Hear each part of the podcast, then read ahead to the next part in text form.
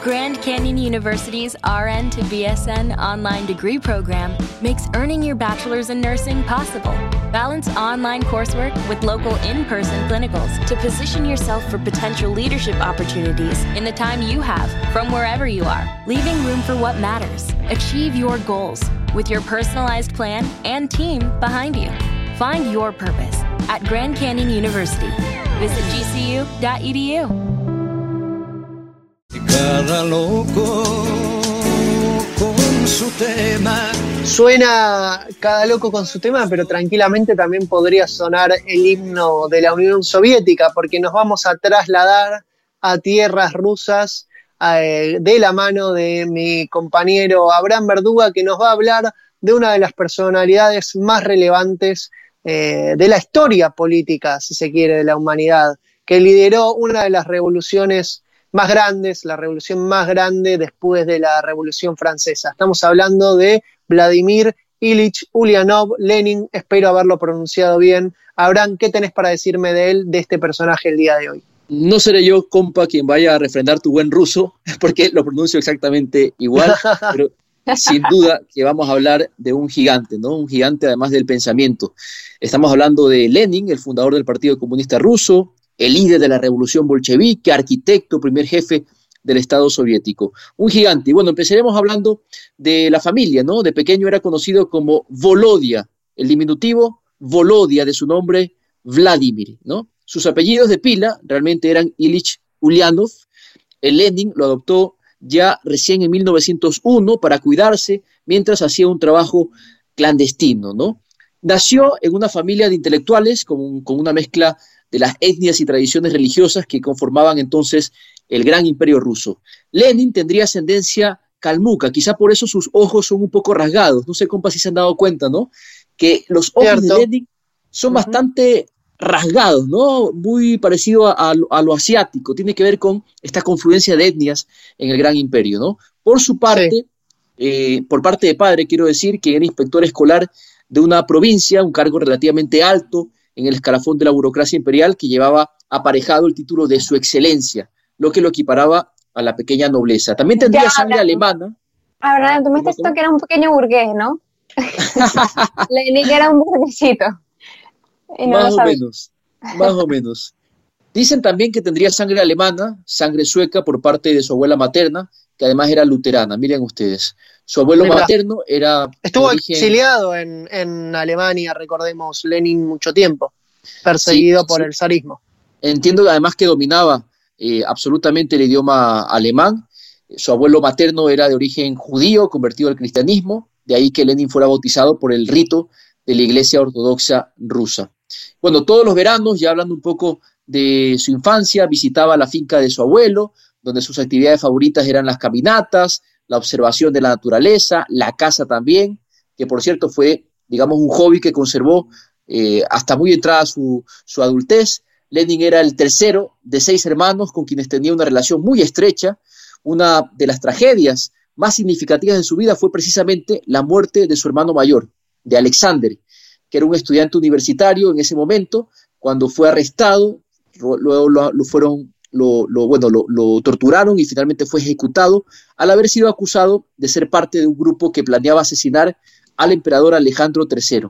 Como su padre estaba muerto, bueno, Lenin se convirtió en el hombre de la familia, compas. Más datos, compas, sobre su formación. Decirles que era un estudiante brillante, ¿no? Terminó de primero en su clase, en la escuela secundaria también, se destacó en las lenguas latín y griego. Es decir, que leía a estos grandes pensadores en sus idiomas originales, ¿no? Habrá leído a los grandes eh, pensadores de la escolástica, habrá leído tanta literatura en latín, un hombre realmente refinado en sus estudios. Lecturas más relevantes, compas. Bueno, según el testimonio de Gleb Maximilianovich, uno de los hombres que acompañó a Lenin cuando el líder escribía su mensaje a los ciudadanos de toda Rusia, Lenin tenía tres pasiones, hablarle a los obreros y campesinos, leer y escribir. Dijo también este personaje de hecho, Abraham, eh, quiero, quiero mencionar una pequeña anécdota. Uno cuando ve las fotografías o los retratos de Lenin, se lo ve simplemente siempre en estas tres situaciones, o hablándole a las masas,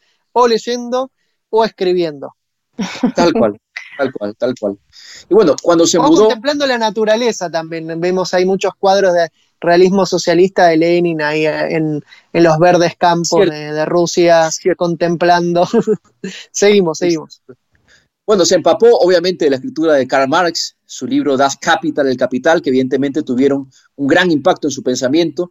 En enero del año 1889 se declaró oficialmente marxista, digamos, Lenin, imagínense en ese momento eh, espectacular, ¿no? Lenin declarándose marxista en el año 1889. El año que cambió la historia de la humanidad, podemos decirlo, porque a partir de ahí Lenin, claro, a partir de ahí Lenin empezará su producción intelectual y luego su actividad política que eh, culminará con la Revolución Rusa en 1917. Bueno, del jefe soviético se conocen por lo menos 55 gruesos tomos de sus obras completas, con 9.000 documentos redactados por él. Vamos con los datos menos conocidos. ¿Qué comía Lenin, compas? ¿Se imaginan qué comía Lenin? Eh, yo me lo imagino comiendo varenikis, eh, todos esos platos rusos, una sopa Bosch bien abundante con mucha remolacha y carne. ¿Por dónde? Ahora que estuviste por allá, sí. eh, tuviste la oportunidad, imagino, de degustar, eh, Lean, comida rusa. Riquísima la comida rusa, sobre todo la repostería rusa. No saben qué ricas, qué, qué, qué ricas tortas, qué ricas facturas que tienen eh, con abundantes cremas, chocolate, muy rico todo lo dulce que proviene de la, de la cocina rusa y también eh, los varenikis. Los varenikis son unos, una especie de pasta eh, que se come con, con, queso, que es muy, muy rica, que puede ir rellena de, de, muchas cosas, pero que es un plato típico de Rusia que recomiendo muchísimo probar. Y también la sopa. La, la, la, la recomendación. Habría que precisar que es una recomendación que proviene de un vegano, así que tendré claro. igual que pedirle a, sí, mi, sí, sí.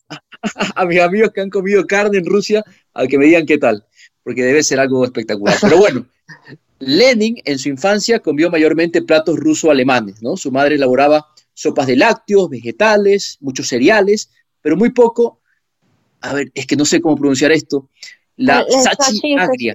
Sí. ¿Sachi? ¿Así? Creo, que es, creo que es sachi, sí. Yo, la verdad es que de, de, platillos rusos, la ensalada rusa, que creo que es cualquier cosa, pero le han puesto ese nombre, y el vodka. No conozco más. Pero, a ver, ya va, era, era, era Lenin así como, como eh, Leandro, que no comía casi carne, o que no comía carne. Y claro, casi, fuera, casi un compañero vegano era. ¿Qué comía entonces? Porque, ajá. Tengo ese dato, ¿sí? Ah. Se dice que su familia raramente preparaba carne, a lo sumo carne hervida, compas. Por lo general comían huevos, que era el plato habitual para el desayuno y la cena de los domingos, pero carne muy va, poco, así que lean. Me va cayendo cada vez mejor. No solo en lo político, sino también en lo personal y en los gustos per, eh, culinarios tenemos mucha afinidad con el líder de la, de la Revolución Rusa. Pero ahora yo tengo muchísima, muchísima curiosidad de saber cómo conoció a los otros dos grandes hombres de la Revolución Rusa, los que le, que le acompañaron y que posteriormente se enfrentaron eh, a, hasta la muerte. Estamos hablando de Stalin y Trotsky. ¿Cómo los conoció Lenin? Bueno, empecemos con Stalin y les va a parecer graciosísimo esto. Lo conoció nada más y nada menos que tomando cervezas, compas, tal como lo escuchan, tomando cervezas. Una historia del siglo XXI podría ser tranquilamente, donde dos militantes políticos, claro, van a tomarse un vasito de cerveza artesanal y empiezan a hablar así de la nada, ¿no? ¿Cómo fue ese encuentro? Les cuento, para los que alguna vez han visitado Londres, sepan que fue la ciudad donde Lenin y Stalin se conocieron en persona. Y sucedió específicamente en el Crown Tavern, uno de los cientos de pubs de la capital inglesa, y lugar de encuentro del primer Congreso bolchevique celebrado en el Reino Unido. Fue en ese lugar donde confluye Lenin y Stalin, se toman una cervecita y se hacen panas. Hay historiadores que dudan si Lenin estaría en Londres para la fecha, pero es lo que cuenta la leyenda y digamos que es muy pintoresca como para rendirle culto. Yo quisiera quedarme con ese, con ese dato, compas. En todo caso, sí es cierto que la Revolución Rusa de 1917 se fraguó en la capital de Inglaterra, donde dicen que Lenin miraba a un lado mientras caminaba por las calles londinenses y musitaba entre sus dientes dos naciones, en referencia al clasismo de la sociedad inglesa. ¿Qué les parece? Eh, eh, interesantísima, interesantísima la, la, anécdota, sobre todo, bueno, en el Reino Unido, que fue eh, el propio Marx quien escribió sobre todo sobre el proletariado inglés, digo, en, referencia, mirando a la clase obrera inglesa, es, eh, es cuando Marx eh, produce su mayor volumen. Mirando y sufriéndola. Y, y sufriéndola, exactamente. Lo escribió en el British Museum, el, el, Museo Británico, que por cierto también Lenin allí eh, pasaba horas y horas trabajando. Así que dos grandes pensadores, dos grandes líderes, pues también estuvieron, digamos, pisándose los pasos allí en, la capital, eh, capital de, Inglaterra. ¿Y a Trotsky cómo lo conoció, Abraham?